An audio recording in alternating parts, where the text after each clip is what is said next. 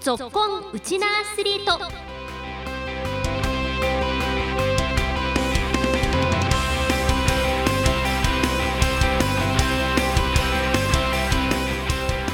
皆さんこんにちは。ラジオ沖縄アナウンサーの杉原愛です。この番組は学生スポーツからプロスポーツまで県内で活躍するうちなアスリートを全力で応援しようという番組です。今週もいよいよこの週末準決勝そして決勝戦が行われます。甲子園への切符をかけた第104回全国高等学校野球選手権沖縄大会の特集をお送りしていきます。今日も15分間お付き合いよろしくお願いします。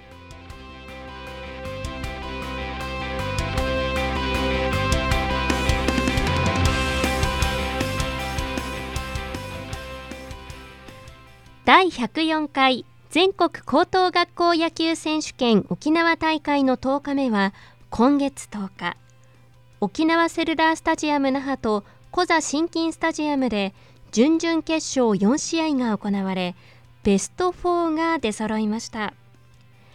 KBC 未来は12対9で予勝を破り初のベスト4入り。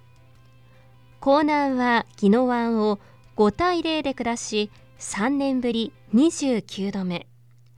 シード校で唯一残っている沖縄尚学は富城に11対0の5回コールドで勝利し2年連続27度目の準決勝進出を果たしました。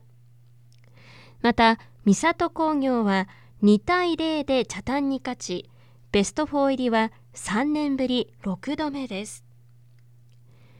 今日行われる準決勝は沖縄セルラースタジアム那覇で KBC 未来対江南沖縄尚学対三郷工業で行われます。そして決勝戦は明日17日に沖縄セルラースタジアム那覇で行われることになります。さてそれではそれぞれの試合の準々決勝の試合内容も振り返っていきましょう。はじめに江南高校は攻守が噛み合い盤石な戦いぶりで準決勝に進みました。投げてはエース清森あゆた投手が1年生大会以来の完封。自分秋は怪我で出れなくて夏はやっぱ自分も万全ですしその夏にかける思いっていうのは、まあ、人一倍強いと思うので夏絶対、まあ、沖縄県で一番長い夏にしたいと思ってます。打っては首相根葉清太郎選手の3試合連続ホームランに加え中穂大岡選手のランニングホームランなどで宜野湾を突き放しました。また4番森島亮太選手にも今大会初安打が飛び出し初回の先制打を放ちました。まあ、この夏は最後甲子園に行ける最後のチャンスだと思うので、まあ、しっかりチーム一丸となってどんどんチームを盛り上げていっていいチームの雰囲気で挑みたいと思います。森島選手は宮古島から駆けつけた家族にもヒットを見せられたと安堵の表情でした春の大会を辞退しこの夏の大会にすべての思いをぶつける江南高校が準々決勝に進出しています。続いてはこの大会第2シードで出場している沖縄尚学富城高校との準々決勝。走塁が攻撃にリズムを生み2回表に一挙5得点しました。先頭で出塁した7番キャプテン前森海輝選手の盗塁から火がつき先を狙い続ける進塁で3回にも5点を挙げてコールド勝ちにつなげました。夏にかける意気込みを話す前森海輝首相です。去年からの秋春と本当に悔しい負け方をしたのでやっぱ今回はその集大成として本当にまあ、一人一人が力を出し切ってやっぱチームとして一戦一戦勝ち切るっていうのが目標でやっていきます。やっぱ去年の甲子園も経験できたということなのでやっぱあそこは他の高校さんには譲れない思いっていうのがあるのでそこはしっかりチームにもっともっと伝えながら、まあ、束になって勝負していきたいです。続いては初のベスト4進出を決めた KBC 未来。予勝との一戦は双方2桁安打に乗せる乱打戦になりました。初回に4失点しましたが直後に逆転の8得点。その後も予勝の猛攻を継投でしのぎ続けて勝ち切りました。1失点で3点差まで詰め寄られた7回表。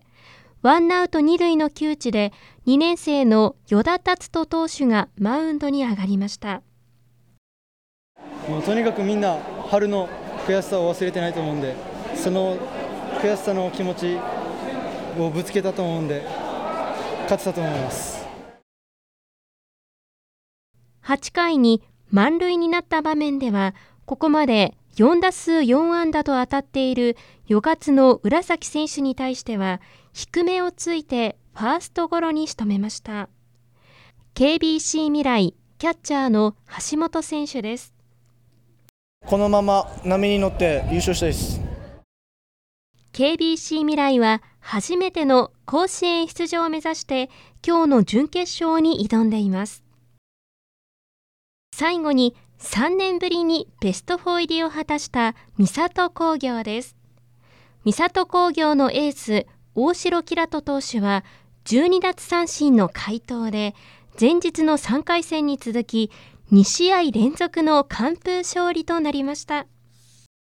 秋ある1回戦負けっていう悔しい思いしてきたので絶対自分が抑えて甲子園行きます。三郷工業も今日この後の準決勝第2試合に登場します。さて改めて今日行われている準決勝ですが第1試合今日10時から行われている準決勝対戦カードは沖縄セルラースタジアム那覇で KBC 未来対江南高校。第2試合は沖縄尚学と三郷工業が戦います。決勝戦は明日17日に同じく沖縄セルラースタジアム那覇で行われる予定です。ラジオ沖縄では決勝戦の模様を実況生中継でお送りします。実況担当は私杉原愛。解説は元巨人大英で活躍された大野凛さん。スタンド応援席のリポーターは東目真紀子アナウンサーが担当します。球児たちの熱い戦いを思いを込めてお伝えできるよう努めてまいります。ぜひ明日の決勝戦ラジオ沖縄でお楽しみください。この時間のお相手は杉原愛でした。